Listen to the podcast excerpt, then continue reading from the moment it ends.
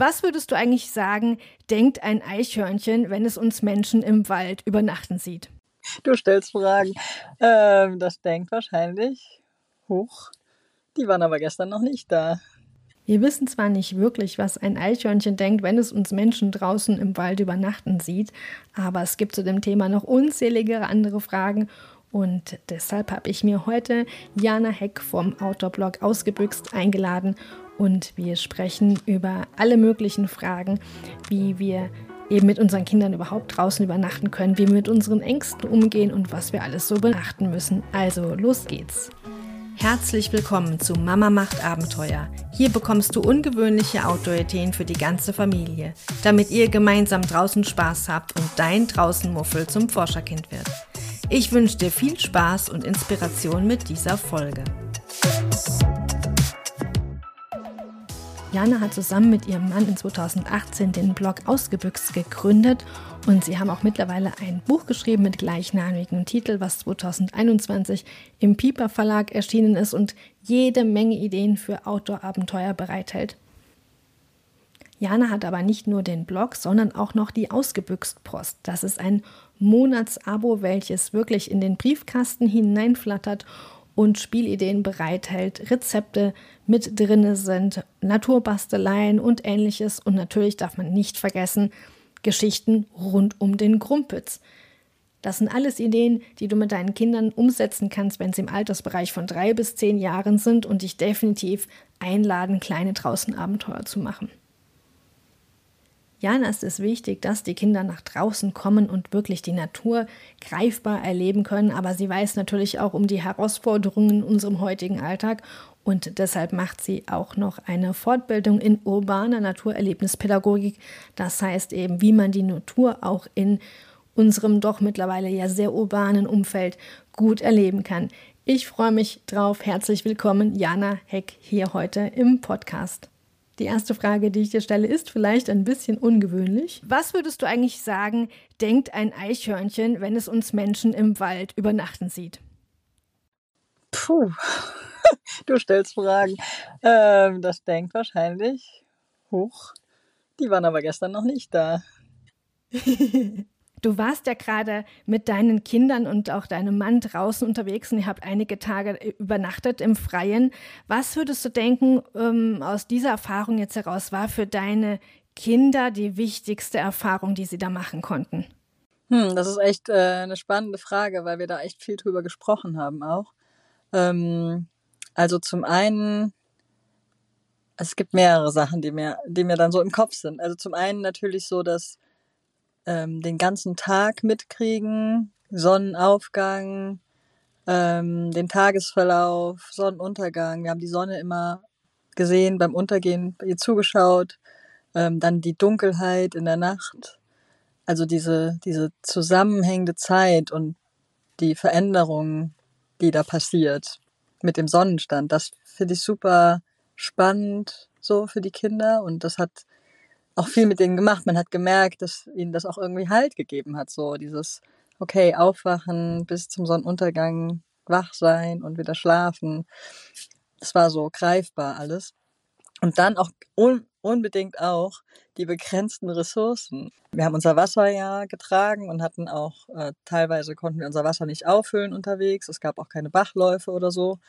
Und ähm, ja, die Kinder haben gesehen, das Wasser wurde weniger und wir mussten konnten unsere Zahnbürsten halt nicht ausspülen und äh, es konnte auch nicht irgendwie Wasserschlacht gemacht werden, weil das Wasser halt begrenzt war und die Nüsse waren begrenzt und die Nudeln auch. Also das, was wir da hatten, das war dann alles. Und wenn sie sich eine Handvoll Nüsse genommen haben, dann war das halt die Hand für den Tag so. Ähm, oder es gab am nächsten Tag keine mehr. Und das war echt ähm, schön und ich glaube, das haben Kinder nicht so oft, weil irgendwie kann man ja immer noch mal alles nachkaufen. Oder ich glaube, für Kinder scheint es so, als wäre es zu Hause so unerschöpflich, weil irgendwas ist ja immer da. Wenn ich was Süßes will, irgendwas ist da. Wenn keine Schokolade, dann halt Rosinen oder irgendwas. Das glaube ich gerne, dass äh, dieses Erlebnis einmal, was du gesagt hast, eben von unseren natürlichen Abläufen, von jetzt der Wechsel von Tag und Nacht, dass das was ganz anderes ist, wenn man es draußen wirklich erlebt. Und natürlich auch die begrenzten Ressourcen, die ähm, sind bei einer Wanderung natürlich noch weniger ähm, greifbar, weil irgendwann ist man an einem Punkt, ähm, entweder zu Hause wieder angekommen oder an einer Hütte oder ähnliches, wo man dann sich äh, wieder sozusagen refreshen kann. Das ist natürlich bei mehreren Tagen ähm, unterwegs sein, dann im Wald was völlig anderes. Das sehe ich ganz genauso. Würdest du sagen, das äh, könnte dann sich auch positiv auswirken, wenn man solche Erfahrungen in der Kindheit schon macht, dass es einfach auch ein anderes Bewusstsein erzeugt für unsere Umwelt? Da bin ich total überzeugt von, weil in dem Moment sehen sich die Kinder als Teil dieses Ökosystems, Wald, in dem wir da waren. So, wir waren äh, drei Tage lang ein Teil davon. Wir haben da geschlafen, wir sind da gegangen. Wir haben ab und zu mal einen Bauernhof gesehen, aber viel mehr halt auch nicht. Und ähm, ja, das wird ja ganz wichtig auch. Das ist, in dem Moment ist das unsere Welt gewesen und natürlich ähm, prägt das auch Kinder, wenn sie sich in dieser Welt bewegen und das in dem Moment ihr Zuhause ist und ähm, sie ein Bewusstsein dafür kriegen, dass eben Ressourcen begrenzt sind, dass Wasser begrenzt ist, dass es nicht selbstverständlich ist, dass wir sauberes Wasser kriegen, weil natürlich haben wir Wasser gesehen, aber das konnten wir zum Teil nicht trinken oder oder auch da war eine Quelle und da konnten wir es trinken, das war dann was ganz Besonderes. Und natürlich prägt das Kinder, weil es greifbar ist. So vieles, was Kinder sonst in Medien mitkriegen oder über Schulbücher oder so, das bleibt ja abstrakt. Das bleibt, ist keine tiefgehende Erfahrung, die irgendwie tief abgespeichert wird. Das bleibt irgendwie in der Oberfläche, solange wir es nicht weiter füttern mit, mit Erfahrung und, und Hintergrund. Und in dem Moment, wo Kinder das erfahren, glaube ich, dass es hängen bleibt und dass es prägt. Ja, wie du sagst, es ist sonst eher ein theoretisches Wissen ähm, und wird natürlich durch solche kleinen Abenteuer dann viel, viel greifbarer, wie du gesagt hast. Das ähm, ist definitiv ein wichtiger Punkt.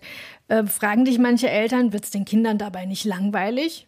Nee, interessanterweise habe ich die Frage selten. Ich glaube, die Eltern sind eher damit beschäftigt, mit ihren, mit ihren eigenen ja, Hürden, die sie da damit verbinden. Also ja, die meisten Fragen sind tatsächlich so, oh, welche Ausrüstung, was brauche ich denn da? Habt ihr keine Angst? Angst ist ein ganz großes Thema.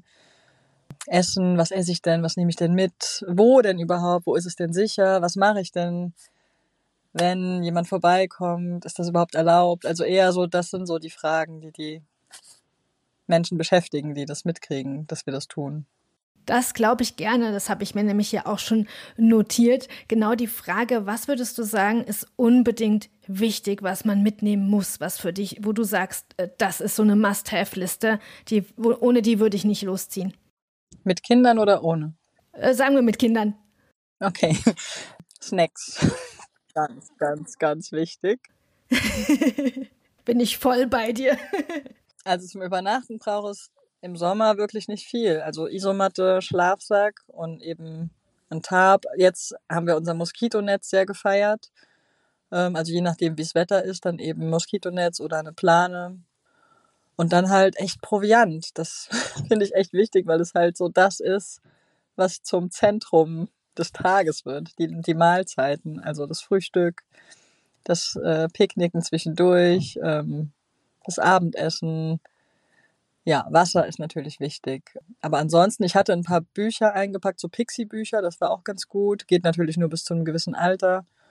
Aber ansonsten die Spielsachen, so Schleichtiere oder Playmobil hatte ich sogar auch noch mit. Äh, das wurde gar nicht beguckt. Also da hat der Wald einfach schon so viel zu bieten. Äh, Taschenmesser ist noch cool, Taschenlampe. Aber es ist halt echt nicht viel, was man braucht. Genau, wahrscheinlich retten auch die Snacks über so ein paar Tiefpunkte hinweg und so ein kleiner äh, Schwupp, dass die Motivation wieder nach oben geht. Das wird wahrscheinlich bei euch auch nicht anders sein, als es bei uns ist. Ja, genau, aber wir haben uns auch viele Geschichten ausgedacht. Also die Fantasie ist da auch einfach wichtig. Also oh, wir haben dann gespielt, dass äh, wir Tiere sind, die jetzt irgendwie äh, über Hürden laufen müssen. Und wir haben am Wegesrand irgendwelche Zwerge gesehen und Gestalten gesucht. Und also ja, wir haben uns da einfach so ein bisschen in die Fantasie ereifert und uns so motiviert. Aber ansonsten fällt mir jetzt auch rein, man könnte ja auch Snacks mal ab und zu verstecken und eine kleine Schatzsuche draus machen oder so. Also ja, das, da geht aber eigentlich ganz viel mit dem, was dann schon da ist. Also müssen sich Eltern keine Sorgen machen. Würdest du sagen, der, der Weg, den man läuft, muss eine bestimmte Anforderung haben? Ja, möglichst kurz. es sollte auf keinen Fall noch dazukommen, weil das Übernachten ist, glaube ich, schon Abenteuer genug. Also ich würde auf jeden Fall davon abraten, den Weg auch noch zu einer Challenge zu machen und irgendwie bestimmte Kilometer reisen zu müssen. Also ich meine, die Eltern kennen ihre Kinder ja und wissen, wie weit und gerne die laufen. Und wenn die gerne 10, 15 Kilometer laufen, dann macht das. Aber ähm, bei uns, wir haben auch mal eine, eine Zweitages- oder Dreitagestour gemacht. Da sind wir in zwei Tagen sind wir dreieinhalb Kilometer gegangen. ähm, das war aber letztes Jahr, da waren die Kinder noch ein bisschen kleiner, aber es kommt nicht auf den Weg an. Das andere, das nimmt schon so viel Raum ein. Und es ist auch schön, mal an einem Platz zu verweilen und da den zu erkunden und zu gucken, was gibt es da. Das Schlimmste ist echt, wenn auf das Übernachten noch dieses Vorantreiben der Kinder dazukommt. Ja, das kann ich nachvollziehen. Wenn das noch im Vordergrund steht, dass man zu einer bestimmten Uhrzeit irgendwo sein muss, dann ähm, wird das Ganze ja auch viel stressiger, als das Abenteuer eigentlich an sich sein soll. Würdest du sagen, es gibt eine Altersgrenze, wo du, wo du sagst, ah, da ist äh, vielleicht das Kind noch zu klein, würde ich noch nicht machen? Oder ähm, hast du da andere Tipps fürs Alter? Nee, und das ist das Tolle an dem Abenteuer. Ich finde, das ist echt, das geht halt immer. Ich meine, mein Sohn war vier Monate, als wir das das erste Mal gemacht haben, aber der war auch nur vier Monate, weil er halt im Dezember geboren ist und wir nicht im Dezember mit einem Neugeborenen draußen schlafen wollten. Wir hätten das auch früher gemacht. Genau, und das war super. Das war halt eher so ein bisschen vom Gefühl her wie, wir machen als Paar eine Übernachtung und da ist halt noch ein Baby dabei. Klar hat das einen anderen Charakter, wenn ich jetzt mit Grundschulkindern das mache. Aber es ist halt immer toll und es ist so, so eine Basic-Erfahrung, die so viel mit Hingabe und Loslassen zu tun hat, für alle. Es ist halt auch für alle ein Abenteuer, auch für uns Erwachsenen. Und das ist das Tolle, es verbindet so sehr. Es ist nicht nur irgendwas, was wir machen, um die Kinder zu bespaßen oder irgendwas Tolles zu machen, sondern für alle Familienmitglieder ist es auf irgendeine Art und Weise abenteuerlich und das verbindet ungemein. Jetzt hattest du vorhin schon gesagt, dass viele Eltern ähm, dir die Frage stellen, habt ihr keine Angst? Was würdest du da Eltern raten, die halt doch noch so diese Angst im Nacken haben und sich nicht trauen? Ja, äh, da mache ich mir im Moment viele Gedanken drüber, weil ich eben bei dieser Aktion, die ich im August plane, ähm, ja auch da so ein bisschen was an Input liefern will. Und ich habe mich halt erinnert, dass ich auch, also ich habe Angst und ich hatte auch noch mehr Angst. Ich glaube, wenn die Eltern Bock drauf haben, das zu machen, dann haben sie vielleicht auch Lust, sich anzuschauen, ihre Angst anzuschauen und sich damit auseinanderzusetzen. Ich meine, wenn ich jetzt Angst habe vor Tierüberfällen, dann ist der erste Schritt, sich mit diesen Tieren zu beschäftigen. Wie leben die denn? Was, was ist denn da wirklich gefährlich? Ist meine Angst vielleicht nur ein Gespinst? Also Angst ist ja immer überdimensioniert. Das hat, das hat ja oft nicht wirklich einen Realitätsbezug. Wenn ich Angst habe vor Dunkelheit, dann kann ich aber auch überlegen, hey, hilft es mir vielleicht, wenn ich eine kleine eine Lampe neben mich stelle nachts? Ähm, ja, irgendwie so zu schauen, was ist meine Angst und wie kann ich der begegnen und wie kann ich mir das in dieser Nacht so machen, dass es für mich angenehm ist. Weil es geht ja nicht darum, da irgendwie in mehr als die Komfortzone zu verlassen ähm, und da irgendwie in Panik zu geraten. Wir sollen ja auch gleichzeitig noch für unsere Kinder da sein können. Du hast gerade schon angesprochen, du unterstützt Familien im August genau so ein Abenteuer zu planen. Magst du darüber noch ein bisschen was erzählen, was du da genau machst und wo man das natürlich auch findet, um mitmachen zu können? Ja, gerne. Also ähm, die Idee ist eben daraus entstanden, dass ich immer wieder Nachrichten bekomme, dass Menschen auch gerne draußen schlafen wollen oder mal wieder draußen schlafen wollen, aber irgendwie kommen sie nicht dazu und müsste man ja mal machen. Und der August ist der Sternschnuppenmonat schlechthin. Ähm, um Mitte August fliegen so viele Sternschnuppen wie sonst nicht im Jahr. Und da habe ich gedacht, das ist doch die perfekte Gelegenheit, draußen zu schlafen. Und habe mir gedacht, wir machen da so eine Community Challenge draus. Also die Idee ist, dass Familien in ganz Deutschland in dem Monat draußen schlafen. Ab dem 1. August werde ich die Menschen per E-Mail begleiten. Also es beginnt so eine E-Mail-Serie. Wir fangen an mit einem Termin finden, dann geht's weiter über Ausrüstungstipps, ähm, ja, Motivation, aber auch Austausch und Lernen von den Erfahrungen anderer, Ideen, wie man einen guten Schlafplatz findet, wie ihr mit Angst umgeht und dann eben auch, ja, dass wir die Erfahrungen, die wir gemacht haben, teilen. Ja, ich stelle mir vor, dass das total das schöne Gefühl ist, zu wissen, dass in diesem Monat ganz viele andere auch draußen schlafen und dass wir uns so irgendwie motivieren können. Das klingt richtig super ich bin völlig davon überzeugt, dass das eine coole Aktion wird. Ich werde ja hier in den Shownotes noch verlinken, dass unsere Zuhörerinnen und Zuhörer das auch schnell finden, denn ich kann mir vorstellen, dass da dann hoffentlich einige mitmachen, um wirklich dieses Spektakel mit den Sternschnuppen draußen zu sehen. Ich glaube, der Höhepunkt ist ja wirklich so Mitte August. Ich glaube, die Nacht vom 12. auf dem 13. ist ähm, von den äh, ja, rein rechnerisch der Höhepunkt, aber natürlich fliegen die auch schon vorher. Wir hoffen eigentlich ja nur auf gutes Wetter und gute Sicht. das ist eigentlich die, ähm, äh, die tollste Sache bei den Sternschnuppen. Aber wenn man sie sieht, ist das definitiv ein cooles Erlebnis. Und jetzt im August haben ja auch wirklich noch viele Kinderferien, sodass das ähm, da richtig als Ferienabenteuer gut reinpasst. Genau, und das Coole ist ja auch, dass draußen Schlafen ja schon auf dem Balkon anfängt. Also selbst wenn der Wald wirklich noch ein zu großes Abenteuer ist, dann geht ja auch ähm, der Balkon oder der Garten. Ähm, es muss ja gar nicht der tiefe Wald sein. Genau, das wollte ich dich auch gerade noch fragen. Was sind denn gute Orte? Wie, wie, fängt man am besten an? Wie kann man sich steigern? Und gerade auch beim Wald, du hast schon gesagt, es ist ja nicht überall erlaubt, aber was hast du Erfahrung, was gute Gebiete sind?